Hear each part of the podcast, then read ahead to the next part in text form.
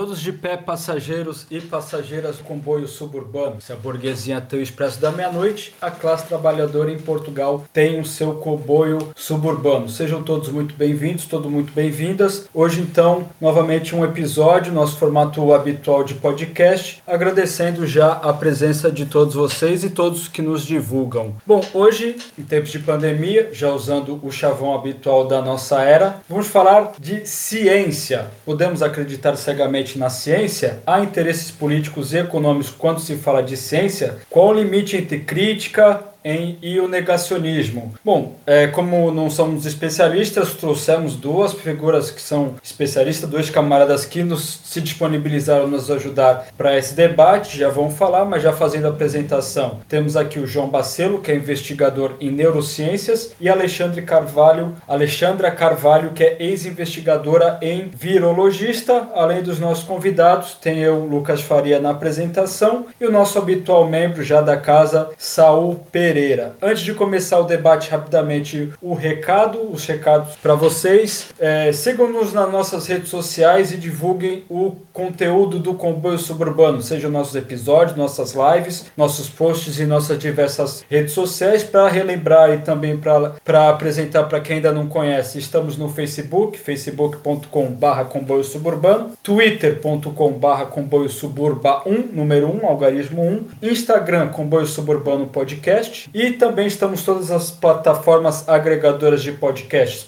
Spotify, Google Podcast, etc. Temos nosso canal do YouTube, talvez nos esteja ouvindo através do YouTube, youtube.com/barra comboio suburbano. E para não deixar de receber nenhuma novidade, também para entrar em contato conosco, para fazer críticas, sugestões, reclamações ou para me mandar de volta para minha terra, e-mail é comboio suburbano podcast gmail.com. Bom, sem mais delongas, então vamos começar nosso debate. Primeiro, então, pedir para o João Bacelo responder a primeira pergunta: é se podemos acreditar em tudo que os cientistas dizem. Não há interesses em jogo na produção da ciência que nos devam fazer desconfiar deles? Obrigado, João. Bem-vindo. A palavra agora é sua. Boa noite. Boa noite a todos aqui presentes. Ah, então, uh, eu acho que acima de tudo a gente tem que ter a ideia de que a ciência é um, uma coisa essencialmente humana. Né? Então, obviamente que tem, tem os dois lados da, da, da, da, coisa, não se pode acreditar cegamente. Mas, perante tudo o que existe, sabes, né, é, é a coisa mais fidedigna que a gente pode confiar, sabes? É o, o racional, digamos, a, a, forma, a estrutura, como ela é concebida, como é, as investigações são feitas, é a forma mais quantitativa e a mais autêntica que a gente tem de aceder ao que é a realidade. Então, nesse sentido, sabes, como, relativamente a todos os outros, a todos os outros, temos de confiar nela. Neste momento, acho que há um, um grave problema, sim, de as pessoas não têm ideia do, do, do que é, como é que a ciência funciona muito. Isso talvez advenha de muita da divulgação científica que é feita, que, digamos que transmite uma imagem cristalizada da ciência. Tipo, isto é sim. Assim, qualquer pessoa que conheça um pouco melhor a ciência sabe que nada é assim. As pessoas, as coisas são transformáveis. A pessoa pode vibrar com um artigo que saiu agora, sabendo que a semana que vem pode ter o artigo que contradiga isso. E talvez por isso acho que as pessoas ficaram muito assustadas nesta pandemia com o assistir à, à, à ciência em ação, quase em direto, e o, a incerteza latente ao processo, que, que, raramente é exigido que seja assim tão uh, rapidamente eficiente. Pronto, mais ou menos isso. Obrigado, João. Bom, fazer repetir a mesma pergunta então para Alexandra, nossa, nossa outra convidada. Então, já aproveitando também para agradecer a, pra, a presença, Alexandra, por favor, a mesma pergunta para você. Olá, boa noite a todos. Uh, basicamente é muito o que o João disse. Uh, só frisar que a ciência, lá está, não se encontra cristalizada uh, de forma alguma no tempo. A ciência é um contínuo, é uma acumulação de conhecimento e um, talvez, um, talvez não no tempo presente, mas não tanto, não há uma negação, isto, isto no tempo presente, como eu, como eu ia dizer, não há uma negação absoluta do que vem antes em ciência. É um acumular de conhecimento. Ah, pronto, e basicamente há aqui dois, dois aspectos, aspectos. O que conhecemos e o que ainda não conhecemos. Sabemos o que não sabemos. Um, isto, isto em ciências exatas é muito mais, muito mais simples, muito mais linear. Um, e como tal, portanto, isto foi muito notório agora na, durante a pandemia, porque era um vírus completamente desconhecido, completamente, não tanto assim, mas pronto, isso já, é, já se entrava aqui noutra discussão. Mas sim, é um vírus novo e não se sabia uh, nada. Não foi um partir do zero, porque é um coronavírus, pronto, sabia, sabemos isso. Conhecemos a, a família, os coronavírus, uh, mas houve muita coisa que uh, não sabíamos. E pronto, e aqui pegando também no que o João dizia, vimos um bocado, o público, os leigos, os menos leigos, viram um bocado a ciência acontecer em direto, em tempo real, e, e é muito por aí. Agora, aqui um outro aspecto da questão, se devemos acreditar cegamente, uh, não, pelo simples motivo de que não se deve acreditar cegamente em nada. Acho que é uma, uma qualidade do ser humano a manter, questionar, questionar uh, tudo, basicamente. Uh, mas sim, mas a ciência é a melhor ferramenta que temos para, para atingir o conhecimento, para acreditar, não cegamente, sempre com espírito crítico. mas sim, diria que acreditar devemos acreditar, sim, devemos uh, confiar em anos e anos e anos de investigação científica. Não é, não, é, não é uma questão de fé, são factos, são coisas, é a realidade. Sim, com espírito crítico. A questão dos interesses, obviamente, que há interesses por trás da ciência como em tudo o resto. E resumidamente acho que é isto. Eu, eu pegando no, no, no que a Alexandra disse, uh, uh, a gente pode fazer, por exemplo, por exemplo para avaliar uh, o, o papel da ciência, por exemplo, agora, podemos fazer remeter para a última grande pandemia que a gente teve, certo? que foi há 100 anos, em que precisamente a ciência não pôde ajudar em praticamente nada, porque os vírus tinham sido descobertos 20 anos antes, naquela altura ainda não havia o microscópio eletrónico, que foi inventado 30 anos depois, não, não, a maior parte dos cientistas na altura não pensavam que aquilo fosse uma doença viral, uh, pensavam que era, que era uma, um bacilo, uma bactéria, e tanto que as primeiras tentativas de vacinas que foram feitas na altura uh, foram uh, anti-bactéria e que o pouco efeito que tiveram foi apenas uh, em, por diminuir as infecções secundárias que, digamos que atacam, atacam o corpo quando ele já está infectado pelo vírus. Então, na altura, basicamente, os médicos o que podiam fazer era manter a pessoa hidratada e não havia sistemas nacionais de saúde, não havia testagem experimental, não havia, digamos, o tipo de, de design experimental que hoje em dia, como os, os testes controlados randomizados, eh, com grupos controle, com placebo, etc., que, que, hoje temos, foram implantados depois, então é, era um desconhecido completo. E uh, comparamos, comparamos com, com os dias de hoje, em que, apesar de não termos um, um medicamento para tratar uh, uh, o Covid, mas temos todo o manancial médico desenvolvido, tanto à base de medicamentos como de parte mais de maquinaria, como a administração de oxigênio, etc., permitiram diminuir de uma maneira brutal a mortalidade que as pessoas teriam. Porque as pessoas, quando tinham falta de ar em 1918, morriam. Não tinham a mínima hipótese. Se a gente tirar todas as pessoas, se a gente considerar todas as pessoas que já foram hospitalizadas no mundo nesta pandemia e que provavelmente, ou que muitas delas iriam morrer, o número de mortes seria muito maior. E, e para, para, para, a gripe espanhola foi estimado entre, está estimado entre 50 a 100 milhões em todo o mundo. Então não é uma brincadeira. Apesar de tudo, a, a ciência, ao longo destes 100 anos, permitiu uma diminuição muito grande da, do impacto que, que, um vírus assim, e, isso são coisas absolutamente comuns na, na, história da humanidade, pandemias, só que tínhamos uma sociedade planetária, digamos que era, não era tão uh, densa e não era tão conectada. Hoje em dia é extremamente fácil uma coisa dessa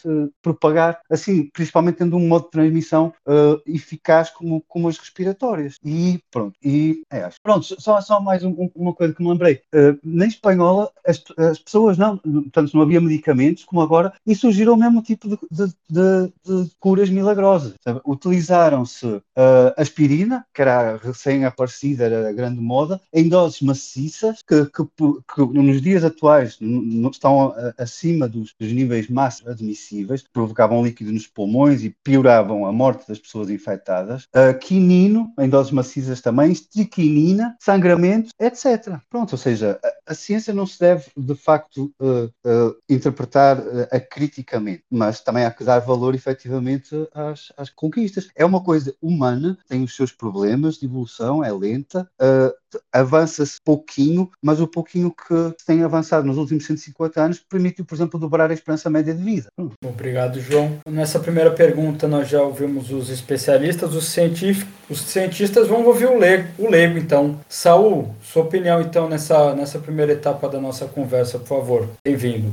Quase leigo. Eu, eu, posso dizer que sou, sou um cientista frustrado ou, um, um cientista falhado. A minha formação é, é na área de, de biotecnologia e, uh, e infeliz, feliz ou infelizmente, uh, a minha vocação não se mostrou uh, ser, a, ser a investigação, mas a questão de confiar ou não confiar na ciência em si e como, e, e como uma entidade quase. quase oh, é, é, é, tu, é, tu é um cientista não praticante, então tá tranquilo. É quase isso, quase isso. Aos, aos católicos não praticantes, os marxistas não praticantes, acho que também existem, uh, se bem que quem não, quem não tem prática acho que não se pode chamar marxista, mas e depois aos cientistas não praticantes como eu, exatamente. Uh, e então eu estava eu a dizer que confiar ou não uh, na ciência, só lhe dando esse nome e, e, e tratando-a como se fosse uma, uma entidade abstrata, isso sim quase que chega a ser um artigo de fé, portanto, pôr, pôr esse sim ou não numa, uh, numa questão uh, desse, uh,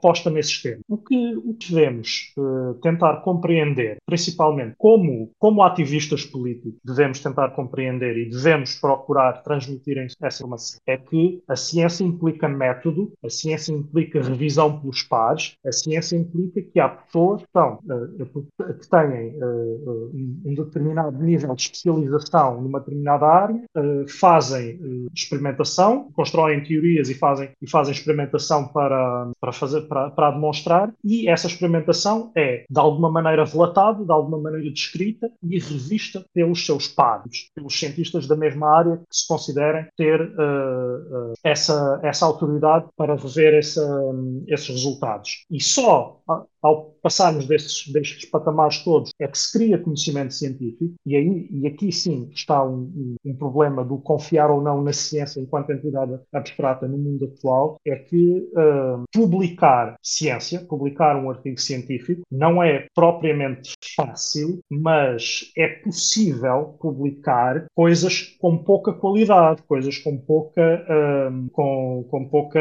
com, com pouca possibilidade até de se verificarem se, são, se aconteceram mesmo ou se são simplesmente extrapolações feitas a partir de outras experiências, como, como já aconteceu. Isso é possível de fazer. A questão é que uh, quem o faz, uh, na esmagadora maioria das vezes, não publicará nas, em revistas científicas de alto impacto e uh, nem será de instituições consideradas também elas de, de alto impacto. Portanto, uma das coisas mais importantes quando se fala de ah, os cientistas dizem isto ou aquilo, ou a ciência diz isto ou aquilo, ou mais um estudo diz X ou Y. É perceber então que cientistas são esses, quem publicou, que se consegue encontrar uh, um, dois, três, quatro artigos que vão mais ou menos na mesma direção. Pelo menos um deles esteja de uma instituição de alto impacto e publicado numa, numa revista também, também ela de, de alto impacto. E perceber se estamos a falar já de artigos sozinhos, de revisões de literatura, de meta-análises uh, e, infelizmente, atualmente, mesmo todos,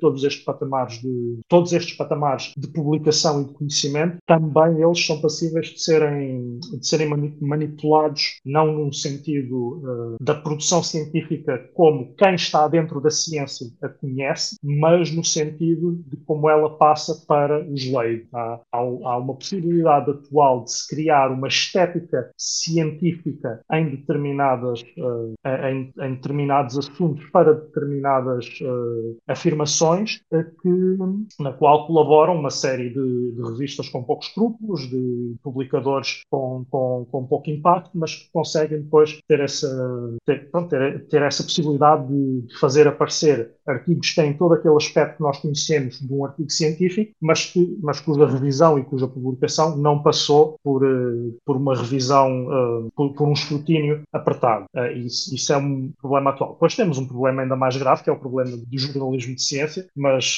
mas por, por aí poderíamos fazer um episódio inteiro só para, só para falar sobre isso. Maravilha, obrigado, Saul. Bom, é, passando então para a segunda etapa da, da nossa conversa, do nosso debate, a segunda pergunta então é: no caso concreto do Covid-19, houve casos de manipulação de informação ou de decisões tomadas sem base científica ou com uma base científica duvidosa?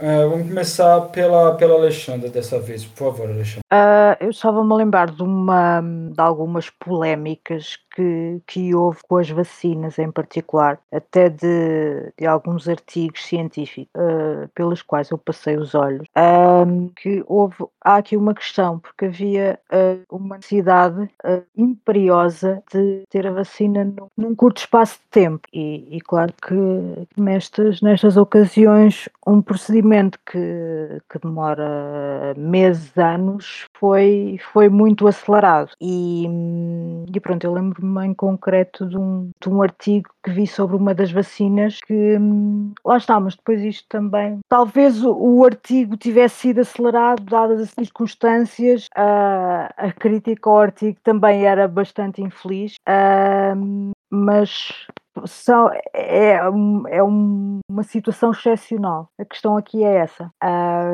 Um processo que habitualmente demora bastante tempo teve de ser encurtado para um curto espaço de tempo a termos um, algo que nos permitisse lutar contra a pandemia o mais rapidamente possível. É assim, não, não, não houve, eu não, não, queria, não queria estar a dizer desta forma, que ciência é ciência, mas talvez não tenha havido todo o cuidado que há habitualmente uh, no procedimento, nos ensaios clínicos, uh, em todo esse processo. Mas é complicado. Os cuidados, os cuidados ou, quer dizer, os cuidados, cuidado, que, que houve. cuidado, cuidado não foi, não, por isso é que eu não queria dizer desta forma, não, cuidado não é, não é, não é uma expressão feliz. Mas a coisa foi tão rápida que as pessoas, muitas delas acharam que, que era, eh, era, não era crível, que, crível por causa disso. Quando sim, antigamente sim, demoravam pois, anos, depois pois, passaram a ser rápidos. Sim, pois isto também, isto também faz questionar outras coisas, não é? mas é assim, no espaço vamos, vamos pôr as coisas desta forma. No espaço de tempo em que foi, foi feito um trabalho excelente. A verdade é esta. Uh, e vemos, e vemos pela taxa de sucesso das vacinas, e acho que, que contra isso uh, não, não há muito a dizer, não é? Porque uh, a prova está no pudim. a vacina confere de facto imunidade, pode não conferir imunidade a 100%, mas diminui muito o número de mortos, de um, desenvolvimento de sintomas graves. pronto, acho que não obstante tantas objeções, neste caso, mais uma vez, foi um trabalho bem feito pela ciência. Uh, uh, uh, Lucas, desculpa, a pergunta, qual era a pergunta, a pergunta inteira? Podes repetir, por favor. Claro, claro, eu repito. No caso concreto do Covid-19, houve casos de manipulação de informação ou de decisões tomadas sem base científica ou com uma base científica duvidosa? Ok. Uh, respondendo concretamente à pergunta, uh, sim e não. Sim e não, depende. Um, porque lá está, isto depois, isto depois implicou ter governos, ter autoridades não científicas a, a darem consciência e a aplicarem medidas e tudo mais uh, baseadas em ciência.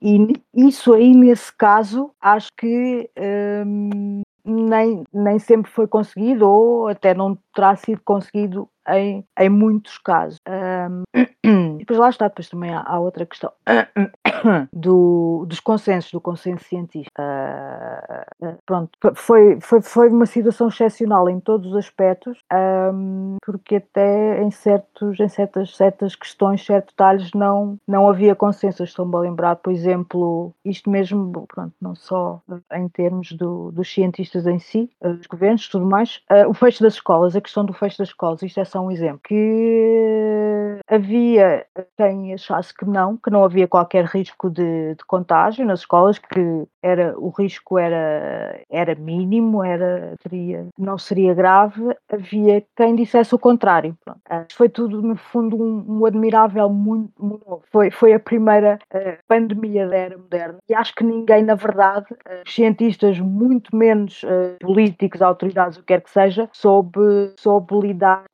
com a situação. E penso que, que é isto, mais ou menos. Obrigado, Alexandra. João, concorda? Alguma observação nesse sentido?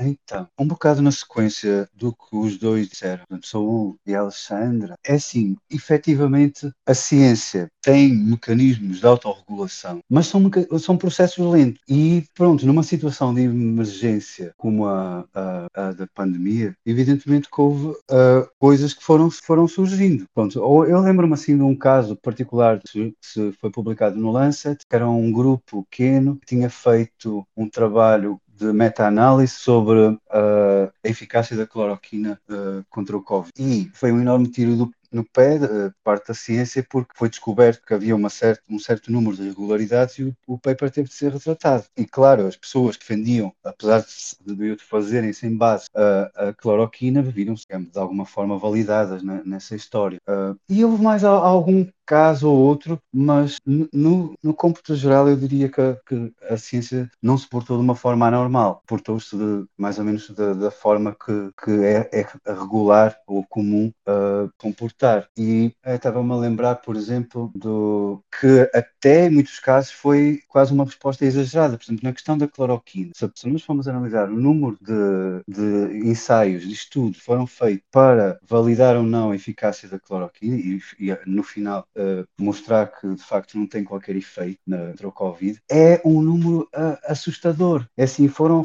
feitos um número muito maior do que qualquer outra uh, molécula até agora na história da humanidade. Portanto, nunca alguma, alguma, alguma substância tinha sido tão testada como foi a, a cloroquina. Pronto, ou seja, é, acho que algumas coisas que, que, que, a Alexandra referiu, eu acho que já se situou no, no campo da política. Porque é, é assim, basicamente a ciência tem um espectro gigante de opções depois da, da, análise da situação, etc., são ou tu não fazes nada e deixas a, a vaga de pandemia fluir pelo, pelo, planeta livremente, ou separas cada indivíduo a 100%, ou seja, não há serviços mínimos, não há serviços essenciais, não há nada, separas mesmo que é uma coisa pronto, teórica e, e realizável, e esperas o, o, tempo de duração da infecção e acabou ali. Como não é possível fazer este isolamento teórico, a gente tem de se situar entre o não fazer nada e esse isolamento de 100%. Infelizmente, é o efeito que isso tem sobre a propagação de, dos vírus, uh, no caso de, dos memes, incluído também, pronto, é altamente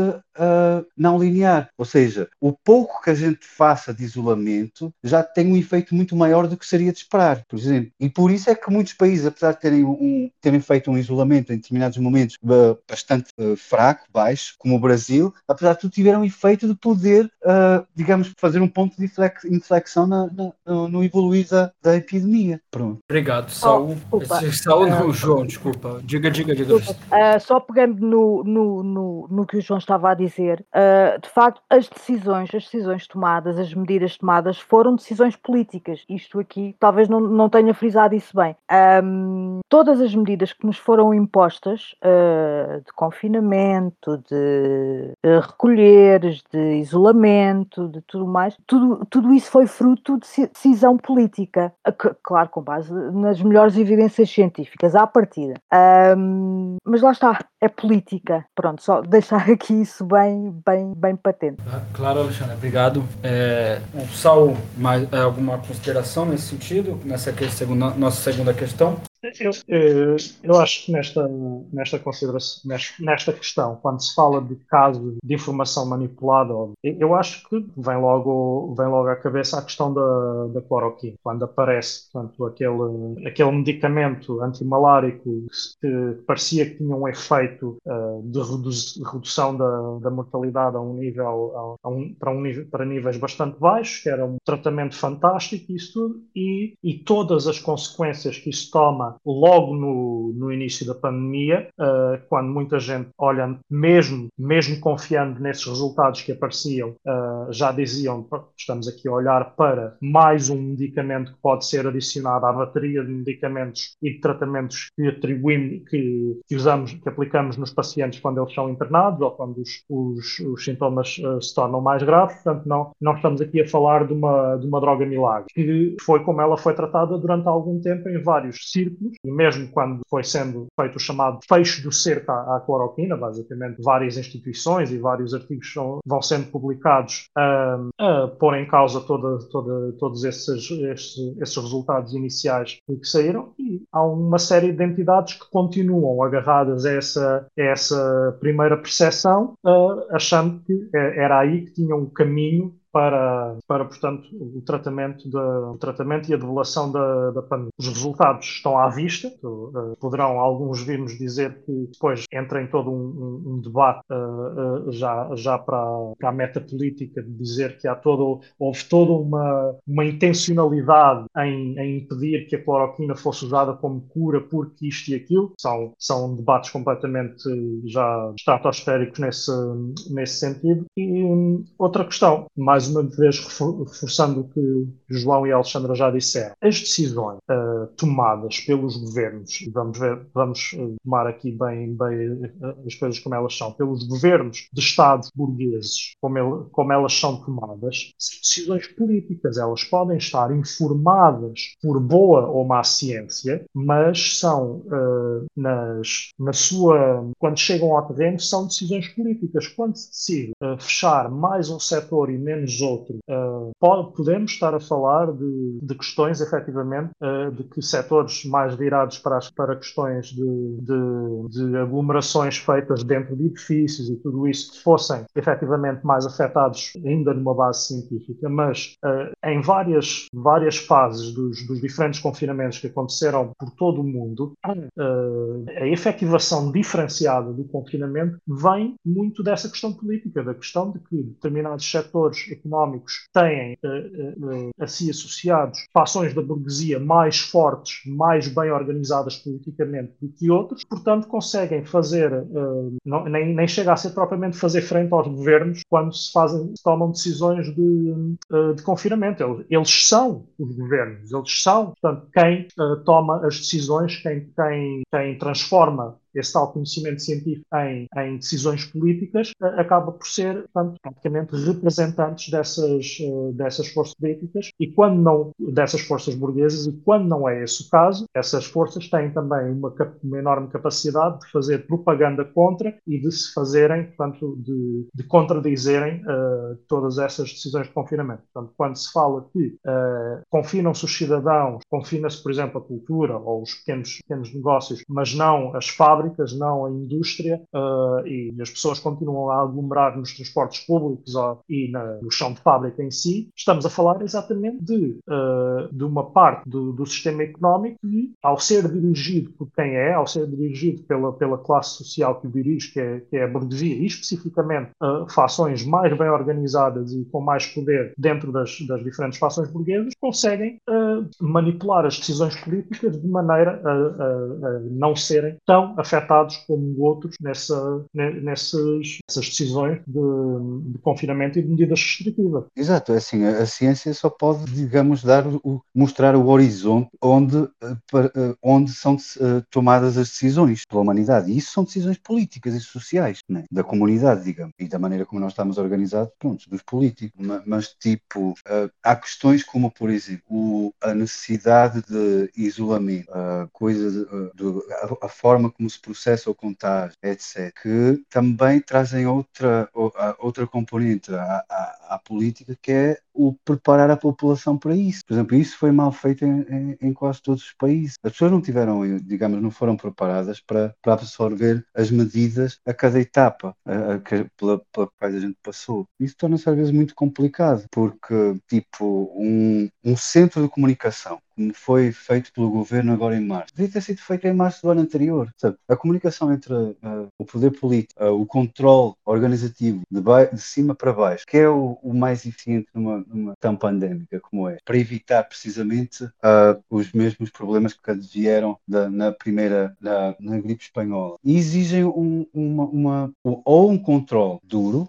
não democrático sobre a população, ou uma educação, uh, ou, e ou uma, uma educação, um, uma preparação muito forte. E eu acho que isso é, são coisas que a gente tem de aprender agora definitivamente, ou pelo menos tem de aprofundar essa, quais, quais são as melhores respostas, como uh, ter uh, a resposta à pandemia, à pandemia mais engatilhada e preparada a, a, a ser posta em ação, porque isto vai nos aparecer mais muito. Obrigado, João. Bom, dando seguimento aí novamente, é, a próxima pergunta é referente à pseudociência. Exatamente, que riscos é que a pseudociência pode trazer do ponto de vista político? Para ilustrar melhor, temos alguns exemplos. Bom, o Brasil está cheio de exemplos nesse sentido, né? O próprio presidente, em determinado momento, entre extrema, todo tipo de, de barbaridade, tanto que ele disse quanto que ele fez, é, ele chegou a, a, referir que o pobre que se joga na, na água da enchente e, enfim, que um povo que faz o que faz estava imune ao vírus, né? Que não foi o que aconteceu. É, ontem nós batemos a, a, a, marca e com, com certeza que é, há uma grande subnotificação nesse sentido, mas chegou-se a marca oficial, que na verdade não é oficial, é o consórcio, consórcio de veículos de imprensa, já que o governo federal nem se dá o trabalho de fazer a contagem do, do, do das vítimas do, do Covid. É, chegamos à marca de 450 mil mortos oficiais, é, mas pela internet se vê de tudo, chá, não falar de, de gente falando em oração, é, enfim, todo tipo de barbaridade se viu sendo partilhada, pessoal dando todo tipo de, de solução, crendice popular como, como alternativa para a questão da Covid, incentivada de grande, em grande parcela pelo, pelo próprio governo federal nesse sentido, é, própria questão da cloroquina que já foi abordada, mas também não, não só no Brasil, né, nas manifestações negacionistas que tiveram aqui em Portugal, Portugal, tinha ali um, um núcleo neo-hip, o pessoalzinho com aquele discurso com todas as aspas do mundo alternativo, né? É, enfim, aquele discurso de, de não ser uma ferramenta do, do sistema, enfim, aquela, aquela coisa que a gente acabou ouvindo. E também o próprio ex-presidente dos Estados Unidos chegou a mencionar em algum momento a injeção de cloro, de cloro dentro do corpo, né? Enfim, é, todo tipo de solução foi ventilada, foi colocada e tentava ter algum tipo de, de, de, de, de legitimidade, né? Como, como é que vocês veem aí essa questão do discurso pseudocientífico no contexto da, da pandemia e a relação política com isso? Vamos, vamos começar então com, com o João, por favor. Então, estás a referir assim a exemplo dramático como Bolsonaro e Trump tiveram um impacto muito, muito forte. Bolsonaro desde o início, aliás, o próprio uh, inglês, primeiro-ministro inglês, inicialmente também defendeu a, a imunidade do grupo e não queria fazer de isolamento. Bem, no caso, pronto, é, é, é o, o, lado eh, extremo da, da coisa foi, foi esse, é que as pessoas queriam não fechar a economia, não impactar a economia de, de, de modo nenhum, e para isso queriam que toda a gente fosse infectada o mais rápido possível, para a coisa passar o mais rápido possível. Quando a história e a ciência mostravam que não ia ser assim. É assim, mesmo aqui, uh, hoje em dia aconteceu isso, tipo de fábricas começarem a fechar no Brasil, já não conseguiam cumprir as tarefas, não valia a pena uh, a economia, de uma maneira ou de outra, vai abaixo. Quer se fez para isolar as pessoas e salvar vidas, quer não se fez. Então foi, foi, muito, foi muito perigoso. No resto do mundo também houve assim uma, uma reação uh, grande, mas apesar de tudo minoritária. Uh, mas mesmo assim foi um período de forte expansão de, da pseudociência. E basta ver o número, que até há poucas semanas, o número de franceses que não tencionava ser vacinado era ao redor de 50%, quando a, a, a solução para, para acabar com a pandemia o mais rápido possível passa precisamente por vacinar o, o, o mais rápido possível. Aliás, na questão brasileira está a decorrer agora neste momento a CPI da Covid no, no Senado e por mais que não se acredite que vai ter trazer consequências para os autores materiais crimes de genocídio que, que estão a decorrer ocorrer, uh, mesmo assim é um, é um momento onde vão ficar cristalizadas todas as ações que, que esses governantes tiveram. E no caso do, do governo Bolsonaro, foram recusadas vacinas durante meses. Uh... Obrigado, João. Alexandra, sobre a pseudociência, por favor. Não há muito a acrescentar. Uh, de facto, isto, isto é uma coisa, e, não é de agora, uh, isto vem, isto já vem de algum tempo antes da pandemia, que há, isto no fundo não, não, não, não chega a ser um desafio à autoridade, é mais uma birra, é mais bater o, o pé no chão e porque não, e porque não, e porque li na internet e porque disse e ouvi isto e aquilo. Bom, adiante. O curioso para mim de, nesta situação tem sido ver que certas pessoas uh, se acham até de esquerda uh, têm aproximado uh, neste particular da, do negacionismo a, à extrema, a, a certas, a certas não, à posição oficial, digamos assim, da, da, da extrema-direita. Uh, portanto, atualmente isto do, do, negacionismo é uma coisa transversal uh, e pronto, quer dizer, isto, isto é uma coisa que me faz uma confusão dos diabos. Uh, mas pronto, já, já tem outra, outra espécie de análise que vai fora do, do domínio da ciência.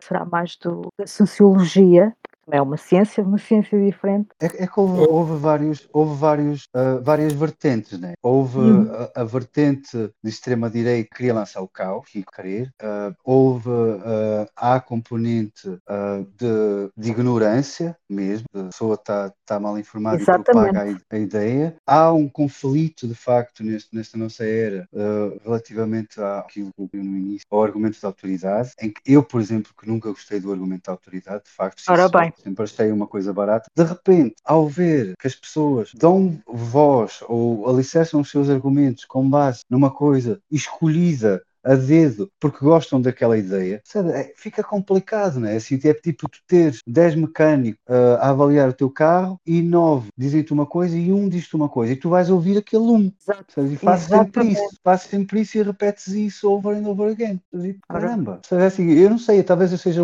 demasiado humilde, mas a mim nunca me passou, nunca me cruzou, passou pela cabeça. Uh, até agora estar a falar, por exemplo, com um especialista e o gajo estar-me a explicar uma coisa e de repente interrompê-lo e dizer, não, pá, estás a dizer não tem sentido nenhum, que eu li isto, aquilo, não sei o quê. Pá, não sei, é, é, é tipo exagero, exagerado. E agora já me... Desculpa, sou, uh, Lucas. Uh, Estava-me a lembrar do que houve aqui, depois houve houve aqui duas, dois ou três indivíduos uh, uh, que foram, que atualmente são celebrados como os, os grandes heróis negacionistas. Uh, o mais curioso é que nenhum deles é sequer minimamente especialista na área, nem sequer cientista, investigador em, em ciências, em ciências exatas. Um, estou-me a lembrar de, daquele tipo, um Afonso Dias, ou que, que... André Dias, André Dias. André Dias, André Afonso, bom, não interessa. Sim, sim, esse, esse fulano, uh, eu não sei, mas, mas aquilo, depois aquilo, para além de tudo mais, é, é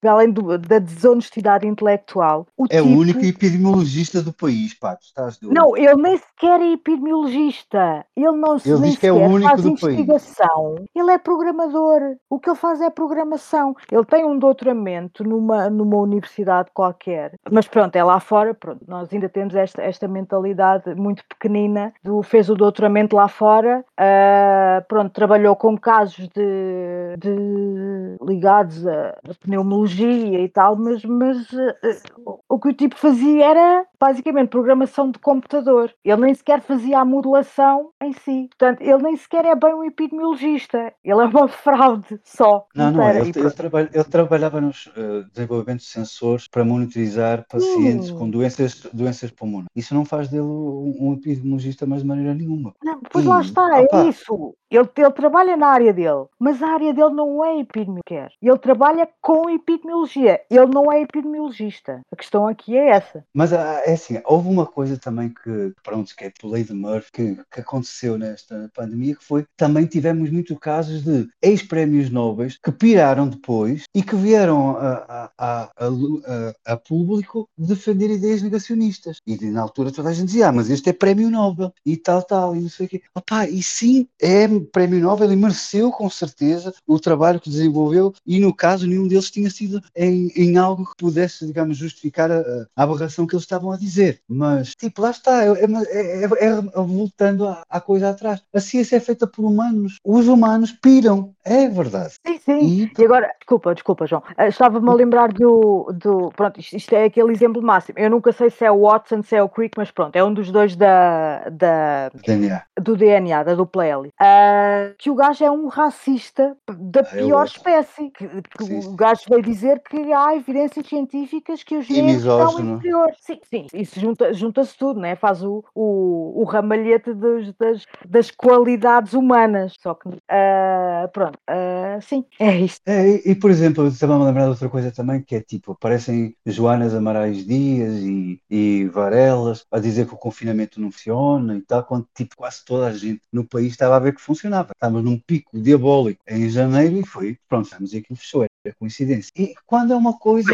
pronto, que primeiro, inicialmente eu lembro-me de, de, alguns argumentos de, desse pessoal, era tipo, nunca se fez. É uma coisa que até na Bíblia, a quarentena, não chamada quarentena e, e com menos dias, porque era outro tipo de doença, bem referida. Uh, ao longo de, de, da história da humanidade, eram muito mais comuns, aliás, tipo na Idade Média e tal, por razões óbvias, tipo a água, uh, por exemplo, em muitas cidades, uh, vinha das montanhas e era, circulava a, a, a, céu aberto. As pessoas tinham a noção de que a água boa era água corrente. Não era, o que interessava era não separar. Se fosse corrente, estava boa. Mas, em muitas situações, era corrente, mas podia transmitir a cólera. Ou seja, nós tínhamos tudo feito, de facto, para ser uma coisa muito fácil de, de se propagar as doenças. E essas coisas foram sendo modificadas uh, com base no conhecimento da ciência. E as, uh, muitas das coisas que a gente até tem já automatizadas e não questiona porque é que fazem, não fazem, etc., são com base em conhecimentos desses que se foram desenvolvendo. E, e, e pronto, é, é, de facto, eles diziam que não, não havia absolutamente uh, uh, prova científica que os, os, isolamentos funcionassem. Pronto, o que é que vai responder? Pronto, é,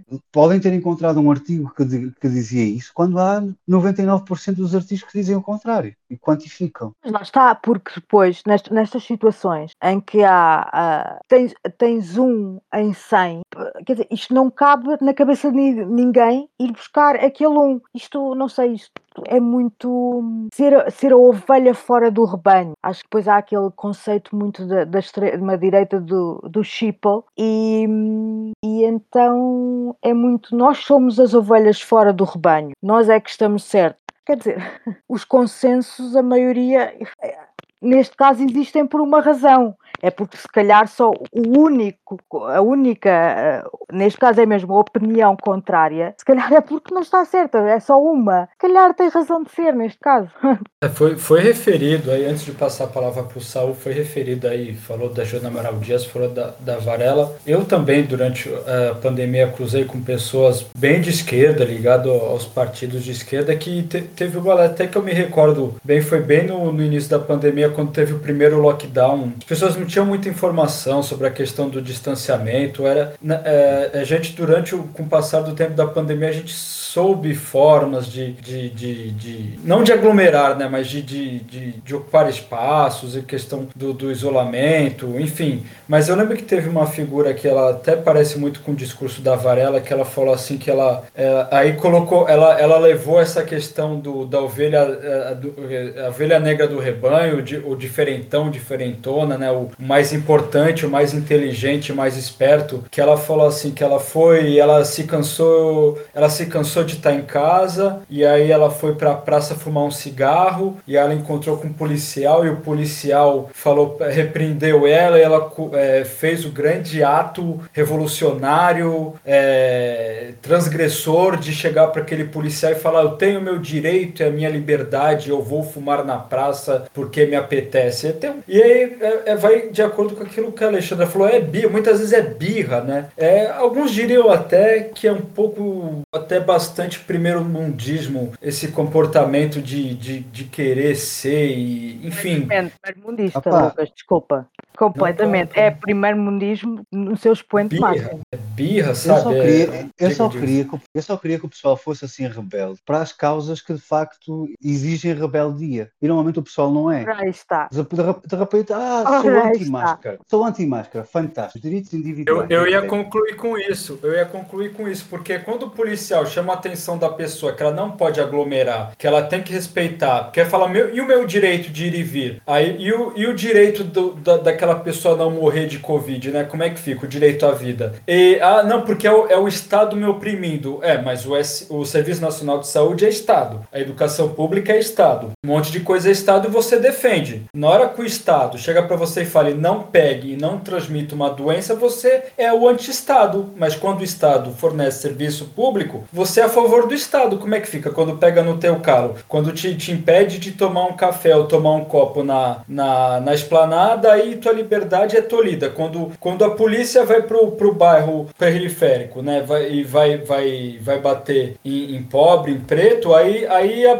o Estado, a, a, a, Varela, por exemplo, não fala do Estado. Aí eu, agora, quando vai no direito dela de, de dar um passeio, aí pronto, aí o Estado já já está sendo totalitário, aí já vem com é. o caso, tá, tardiamente vem evocar o caso sueco mais do que claro para qualquer idiota que não deu certo. É, é, é, aí, aí tira argumento, sabe-se lá de onde, para defender o que é aquilo que já foi provado, tanto no caso português, é, agora em janeiro, quando teve o pico, a única coisa que, que, que resolveu foi, foi a, a, a, o lockdown. A própria Varela falou que é por causa do inverno. Aí você vê para o Brasil. O Brasil tem inverno muito rigoroso, porque a pandemia lá, durante o verão, foi, foi avassaladora, né? E, e qual, qual, qual é o argumento? Aqui é, é, aqui é o inverno, lá é o verão. Enfim, é, é a birra, né? Como, como a Alexandra falou, é birra, é primeiro mundismo e, e essa, essa, essa rebeldia que não, não vai na esquina. É, se achar mais inteligente porque não, não cumpre o bom senso. Eu acho que muitas dessas pessoas houve uh, o criar o, o mau alvo, ou seja, o inimigo estava claramente em que o Estado poderia impor o lockdown, mas fornecer os auxílios sociais que permitissem a toda a gente, discriminadamente, uh, sobreviver com dignidade. Isso não foi feito em todos os casos e nós todos conhecemos a, a realidade atual. Então, esse deveria ser, de facto, o inimigo do rebelde, não o o, uh, o tratamento da coisa, o lockdown em si. Exato, exato. Saúl,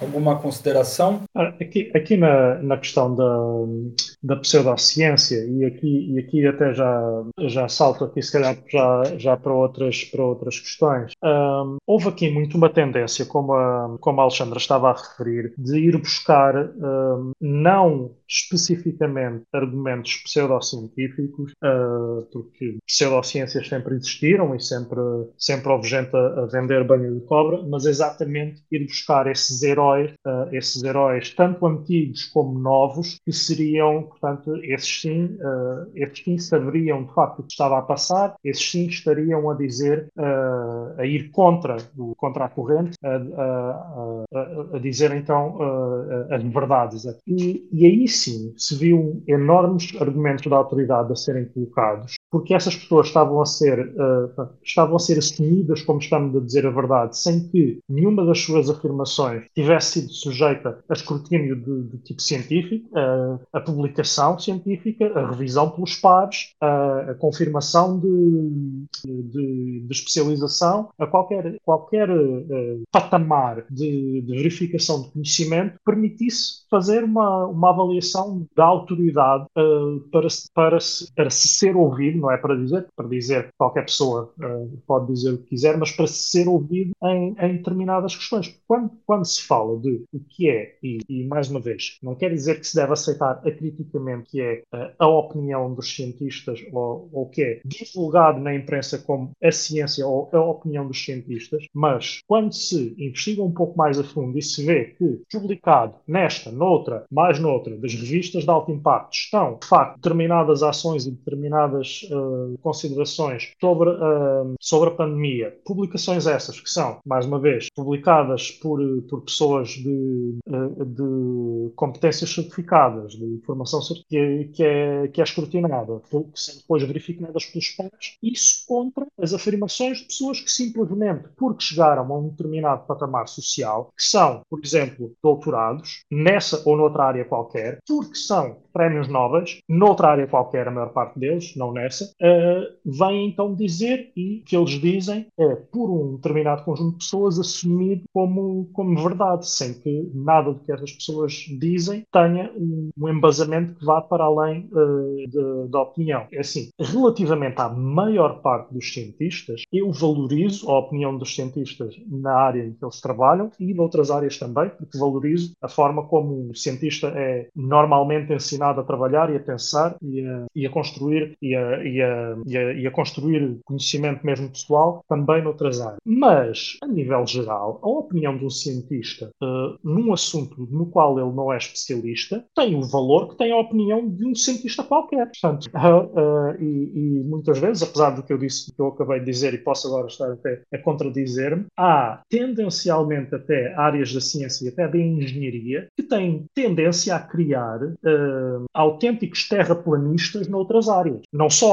literais terraplanistas, há, há literais terraplanistas, por exemplo, em, em áreas não, não relacionadas com, com a astronomia, por exemplo, são pessoas com, com formação científica, mas nas áreas, se formos a falar então de, de, de, de ciências sociais, há nas áreas, não especificamente das ciências exatas, mas das ciências aplicadas e tecnologias, uma enorme multidão de terraplanistas em termos de, de ciências sociais, chega a ser assustador. E, portanto, uh, alguém que seja, por exemplo, aeronáutico, uh, publicadíssimo a nível de aeronáutica, de seja do que for, relativamente à construção de aviões, que venha dizer, e, e venha dizer, seja o que for, por exemplo, sobre, uh, sobre outras áreas, nomeadamente, por exemplo, ciências sociais, mas até epidemiologia, eu, eu, muitas vezes vou até desconfiar antes de, antes de ouvir essa pessoa, já, já estou tão habituado que uh, de determinadas áreas da ciência venham, às vezes, uh, tais patacoadas quando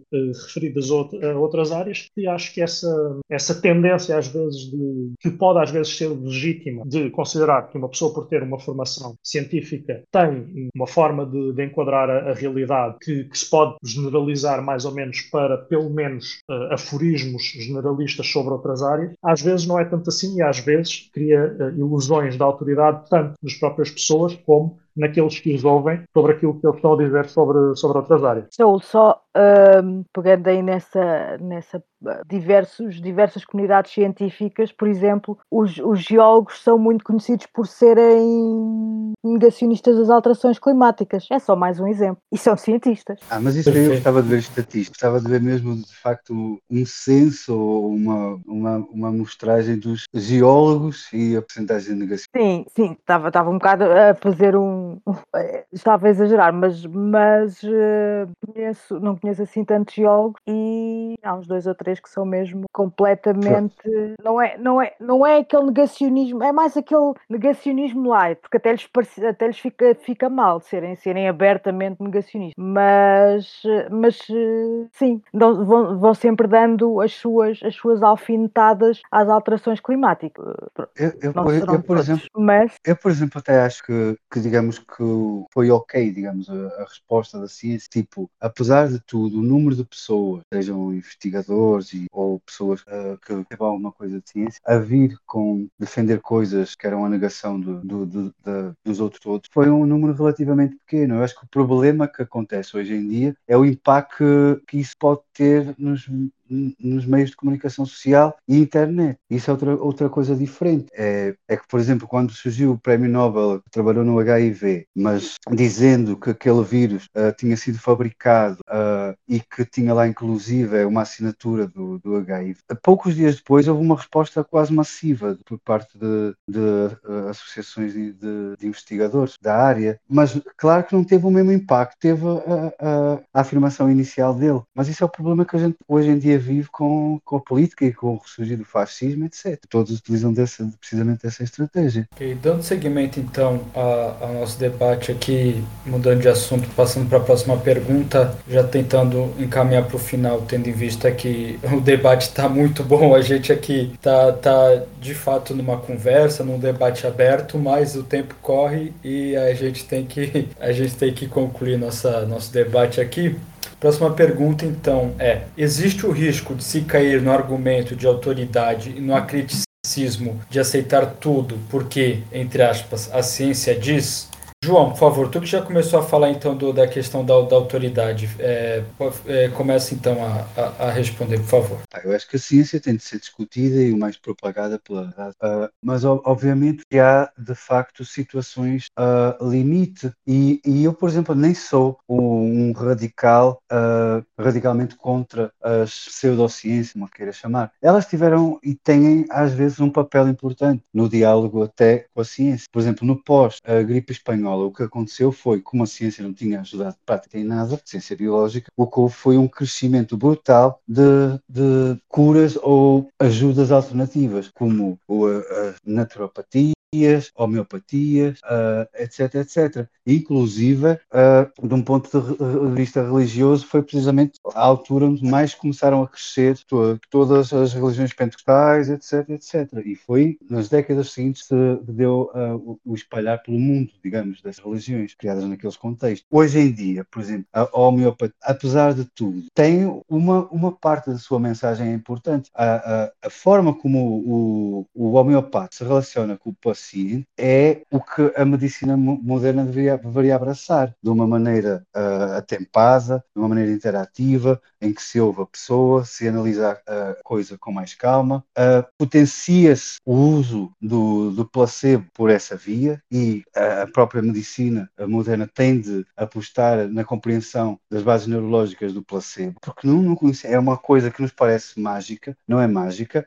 Muitas vezes dizemos, ah, é psicológico, mas o psicológico também quer dizer neuróniozinhos a disparar. Então é estudável e existem pouquíssimos trabalhos em, em estudo cerebral do que é que acontece quando, quando um animal está a sentir o efeito do placebo ou o seu oposto, nocebo. Então eu acho que temos de, de arranjar um, um equilíbrio. Isso tem, tem de ser uma decisão multidisciplinar, digamos que não pode ser só a ciência biológica a dizer que isto tem validade ou não tem validade biológica, mas também tem de, de haver um diálogo com as ciências sociais, por exemplo, para decidir até que ponto se, se, se pode enganar outro ser humano ou induzi-lo uh, a isto ou aquilo para o aliviar da dor. É uma resposta muito complexa, mas uma coisa que, que não deveria acontecer era que as pseudociências ou essas ciências alternativas começassem a pôr em risco a saúde do cidadão, no sentido de ele não procurar um, um auxílio médico que o iria tratar relativamente a um assunto e ir diretamente à, à ciência alternativa, onde, por, digamos, obra e graça do placebo, pode ter uma melhora, mas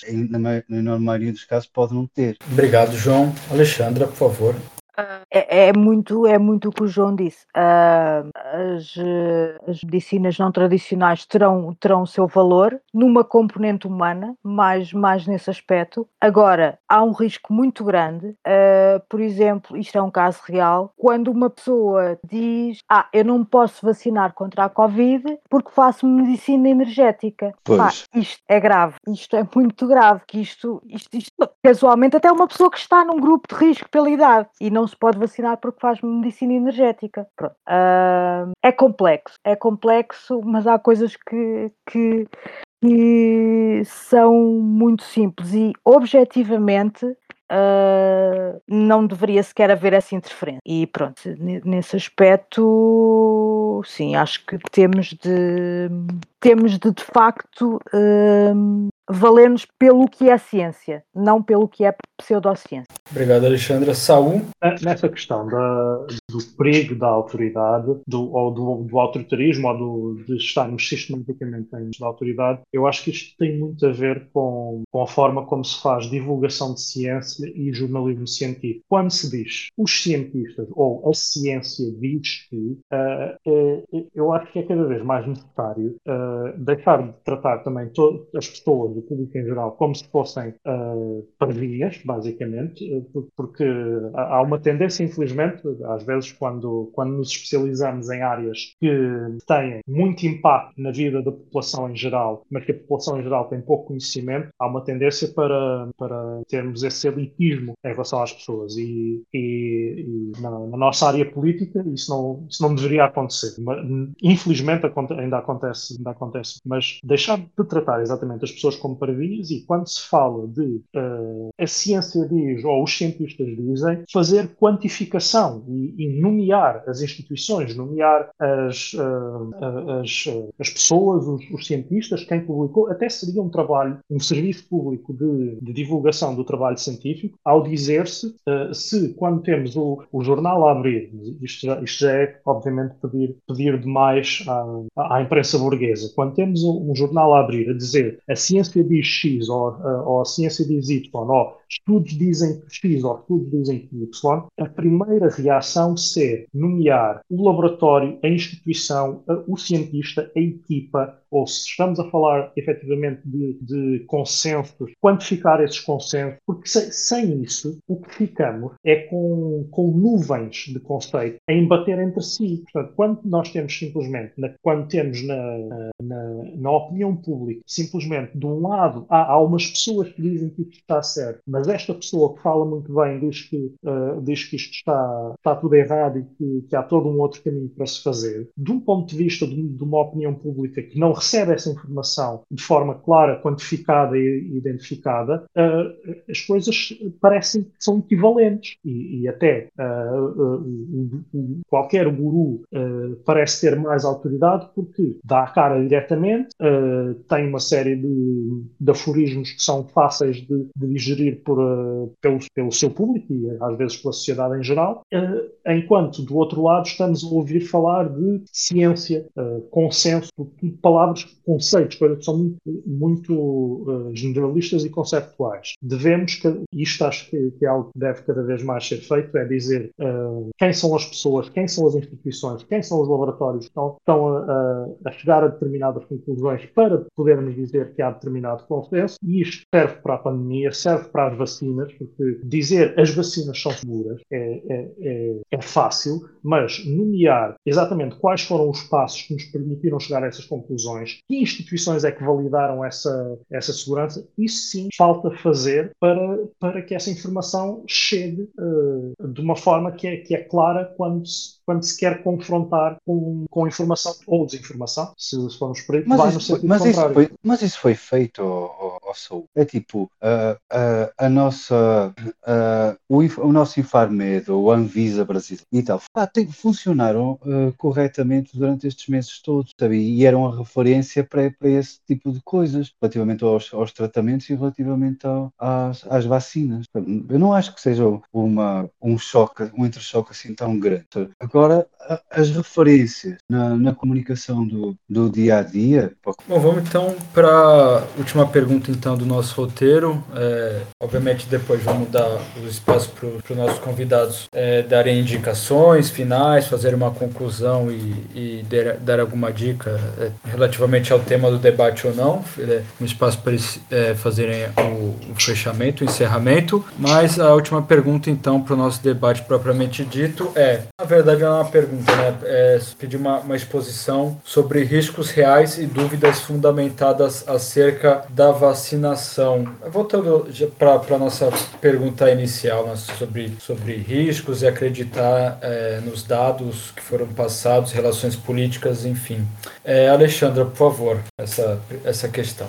Uh, é assim, uh, eu acho que a principal questão aqui, uh, toda e qualquer vacina, toda e qualquer fármaco tem efeitos secundários, tem.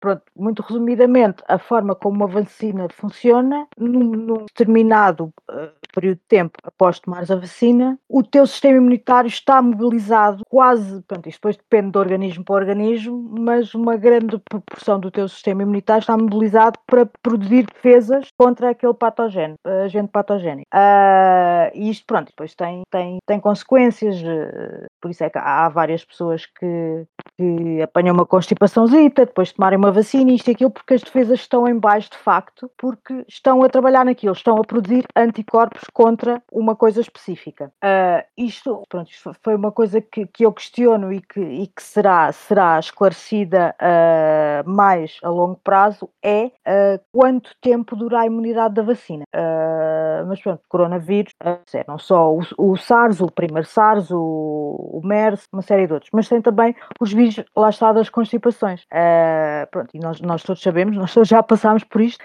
que hum, podemos no inverno, por exemplo, ter umas duas ou três constipações, dependendo se estamos pior, se estamos melhor. Uh, mas pronto, isto é uma coisa que se vai saber com o tempo. Ainda assim, isto não invalida a eficácia da vacina, de forma alguma. Uh, vamos é ver com quanto tempo é que ficamos de imunidade depois da vacina. E pronto, também, se tem falado agora de. Mas, mas até agora uh, nada indica que, que a vacina, no caso particular, creio que era a da AstraZeneca, que teve, questionou-se que houve, houve episódios uh, tromboembólicos, algo do género, uh, que seriam um efeito secundário. Eu não tenho estado muito a par dessa questão, confesso, mas a última coisa que li era que esses episódios, uh, uh, a incidência era anormal em relação com ou sem vacina, que não era nada, nada extraordinário. Uh, há questões a colocar, sim, mas que na sua maioria não, não invalidam a eficácia da vacina.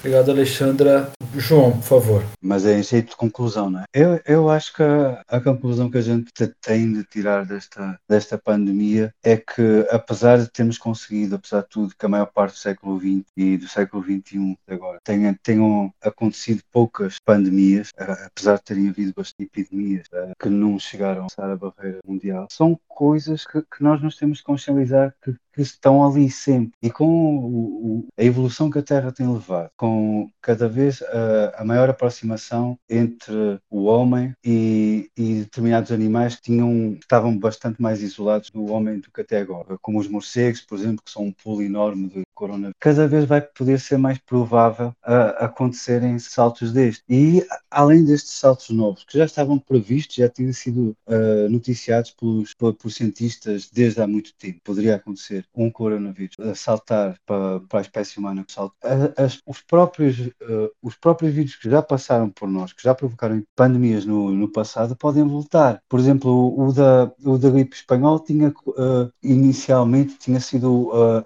a, a, a, gripe russa de 1890, mais tarde foi de, a, a pandemia de Hong Kong de 1968 e a, a, gripe dos porcos de 2009. É assim que passa tipo, tipo uma geração de, de seres humanos que já não guarda uh, defesas uh, no seu organismo contra aquele tipo de vírus, ele pode ressurgir com, com novos poderes. É a mesma coisa que agora, neste momento, temos uma urgência que é de vacinar todo o planeta para acabar com, com, com esta história. Porque se, mesmo no cenário mais catastrofista, nós podemos estar todos vacinados aqui na Europa e nos Estados Unidos e continuar a haver essas autênticas incubadoras de variante, como o Brasil e a Índia, e nenhum de nós está seguro. Qualquer, a qualquer momento pode haver uma mutação que confere uma transmissibilidade do vírus uh, que, para a qual os nossos anticorpos, mesmo uh, vacinados têm resposta. E a coisa começa de novo. Então tem de haver, de facto, uma consciencialização de que, como espécie, estamos à mercê da natureza e só com o, os, as nossas melhores ferramentas a gente pode evitar situações calamitosas como a atual, em termos económicos e sociais, saúde pública, evidentemente. Obrigado, João. Saúl, sua resposta, por favor. Em relação aqui à, à, questão das vacinas e também, e também já, já indo também, neste caso, para para algumas notas finais. É assim, uh, os casos que a Alexandra referiu, uh, nós, nós conhecemos, uh, fomos ouvindo nas notícias e ouvimos uma coisa e depois outra, mas as coisas estabilizaram mais ou menos na questão de que numa determinada faixa etária havia ali uns episódios, mais uma vez, tromboembólicos, que mesmo assim a sua incidência era um nível baixíssimo, tendo em conta a quantidade de pessoas que tinha, tinha tomado, tinha tido aquela vacina e a, e a quantidade de, comparada com com, o número de casos. Mais uma vez, uh, reforçando, não há fármacos sem, sem efeitos secundários. Uh, nunca, provavelmente, uma vacina foi aplicada em tanto tempo, em tão pouco tempo, uh, em, em, tantas pessoas. Portanto, os, os, o um no milhão vai aparecer, porque há vários milhões a tomarem a vacina ao mesmo tempo. Os, os efeitos secundários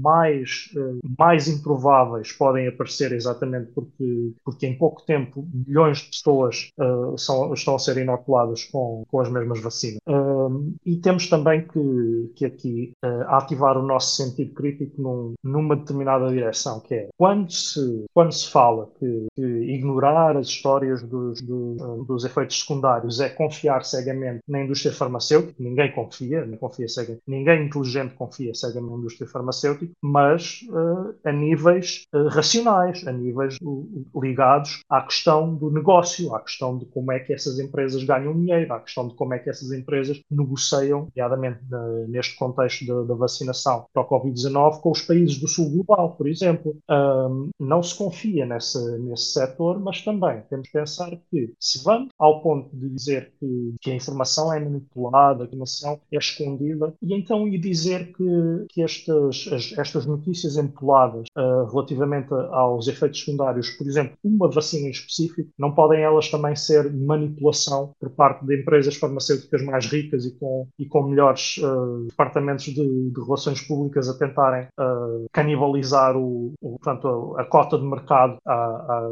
roubar, a, roubar, entre aspas, a cota de mercado às outras. Pode ser, pode não ser. Isto, isto aqui já estou, já estou quase a entrar num campo pseudócio ao, ao, ao, falar assim. Mas uh, isto para, para entrar aqui também na conclusão que o próprio João já tinha, já tinha entrado, que é mobilizar a humanidade e mobilizar as melhores ferramentas da humanidade implica também repensar o modo de produção. Porque só no modo de produção capitalista é que se poderia pensar que a, a melhor maneira de fazer, de vacinar uh, toda a população, uh, ou toda a população exposta, toda a população de risco, ou mesmo toda a população de um planeta inteiro, uh, contra um, uma das piores pandemias do mundo moderno, ou como, como já foi referido aqui, a primeira pandemia do, da modernidade, só neste modo de produção irracional, capitalista, é que faria sentido pegar em três ou quatro conglomerados cujo objetivo não é uh, tratar pessoas, mas sim ganhar dinheiro, pô-los a concorrer uns contra os outros, dar-lhes conhecimento ao longo, que ao longo dos anos foi produzido por empresa, pelo, por,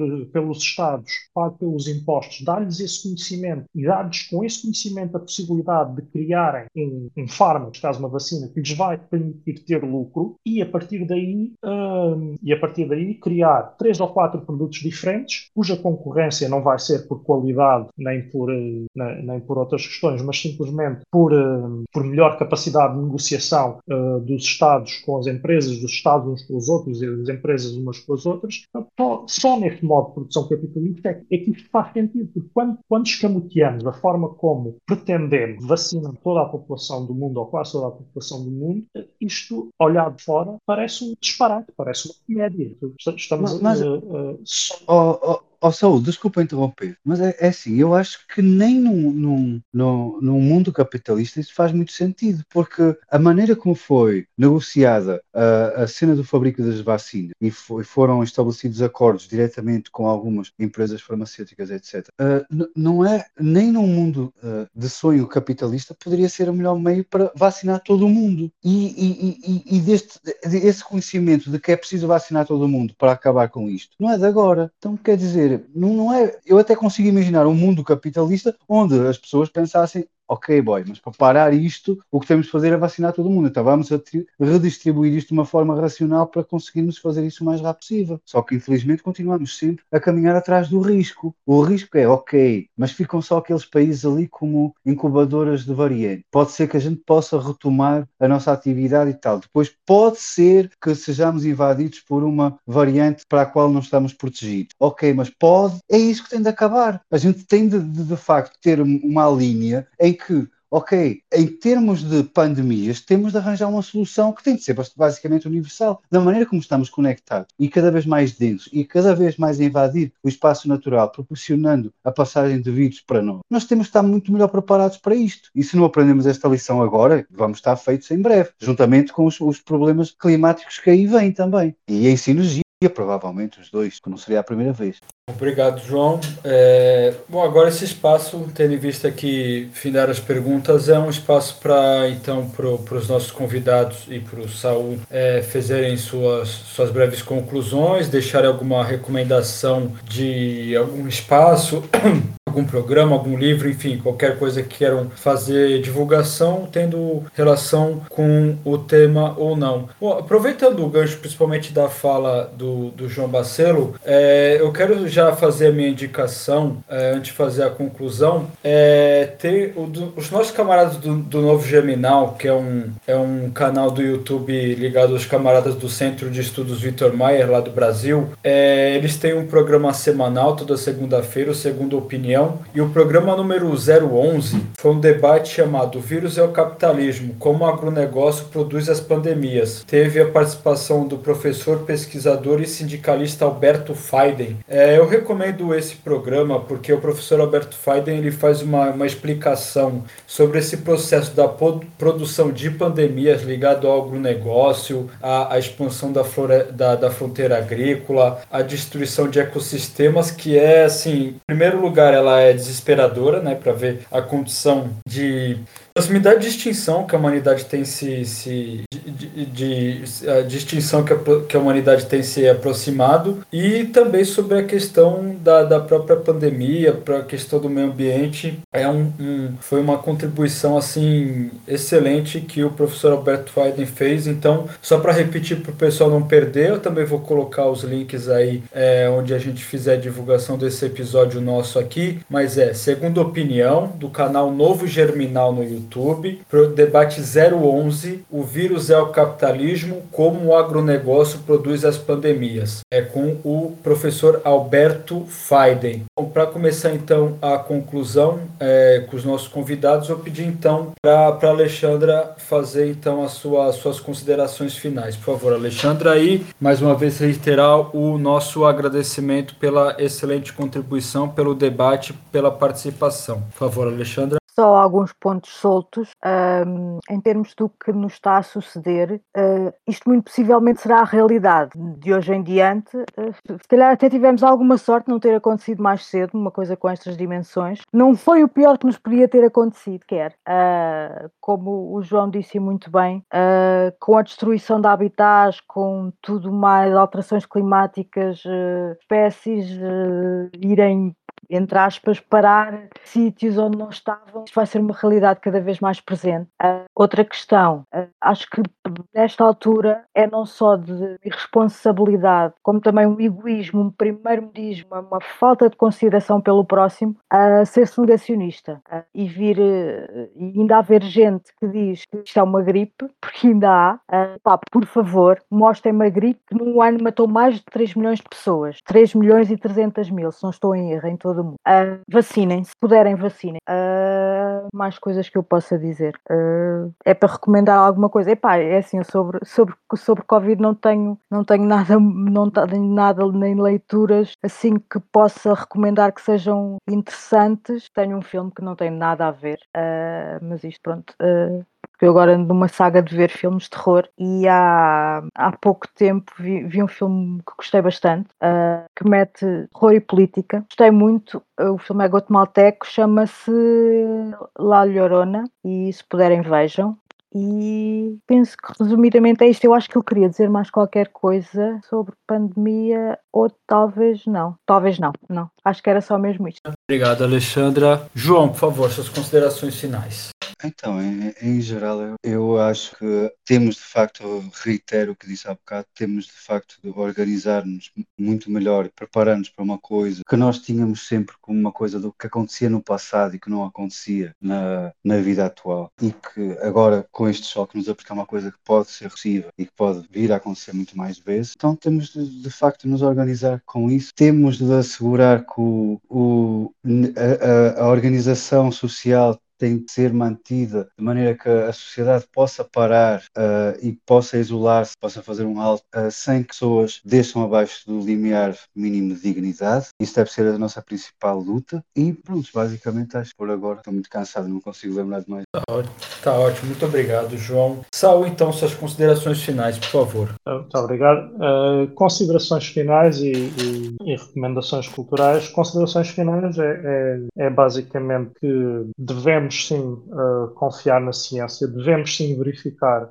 as, as, aquilo que vemos ser veiculado na imprensa como sendo uh, a opinião da ciência ou a opinião dos cientistas. Devemos, uh, quando podemos, dedicar algum tempo a perceber como é que essas coisas foram ditas, como é que se chegou a essas conclusões para termos, para estarmos de facto bem equipados para, para lidar com, essas, com esses consensos e com, e com, essas, e com essas conclusões. E devemos principalmente saber separar no, no que são um, estas, nestas questões do que são decisões políticas do que é a ciência que informa essas decisões políticas, porque de, um governo pode sistematicamente dizer que está informado com a melhor ciência, mas uh, uh, se, se, o seu, se, o governo serve uma determinada classe, será sempre na direção do benefício dessa classe que essa informação uh, será, será aplicada. Uh, quanto a, a, recomendações, volto a recomendar, uh, como, como dica cultural, aqui neste caso recomendo, vou fazer duas, uma relacionada, a outra não. O Contagion, o filme, continua a ser um filme interessante sobre, sobre pandemias, não para vermos como é que é ou devia ser a forma como se trata uma pandemia, mas principalmente para vermos como é que o centro imperial, os Estados Unidos, se vê a si próprio na, na forma de lidar com com, esta situação e comparar com o que acontece na realidade. Uh, perceber exatamente sempre que consumimos cultura de Hollywood devemos ter essa, essa preocupação de perceber o que é que, o que é que os Estados Unidos, o que é que a burguesia dos Estados Unidos nos está a querer vender com essa, com essa narrativa e como é que essa narrativa uh, embate com, com a realidade. Acho que é, uh, portanto, nesse, como, como em muitos outros filmes, mas nesse em específico, por ser o assunto que estamos a falar. Não relacionado com, com este assunto, relacionado com um assunto que tornou mais, uh, mais uh, novamente atual, mas infelizmente sempre atual, que é a ocupação sionista da Palestina. Uh, eu recomendo, nunca pensei que, que, que, que, fossem a esse nível, mas não, não posso propriamente considerá-los nossa concorrência, mas o, o Fumaça, o, o, podcast Fumaça, tem uma série de episódios muito interessantes sobre a Palestina. É, uma de, é um dos assuntos em que eles têm uma posição que possa ser considerada de linha justa.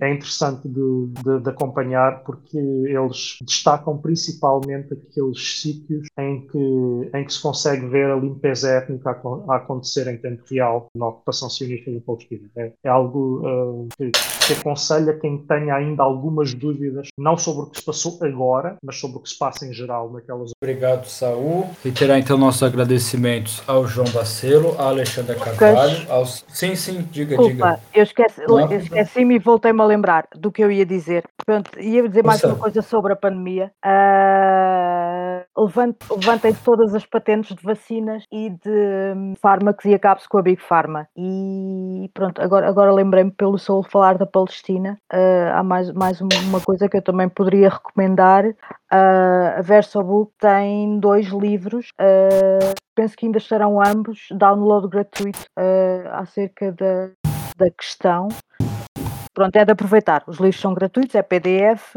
é só sacar. São em inglês. Pronto. Yeah. Perfeito, ótima recomendação.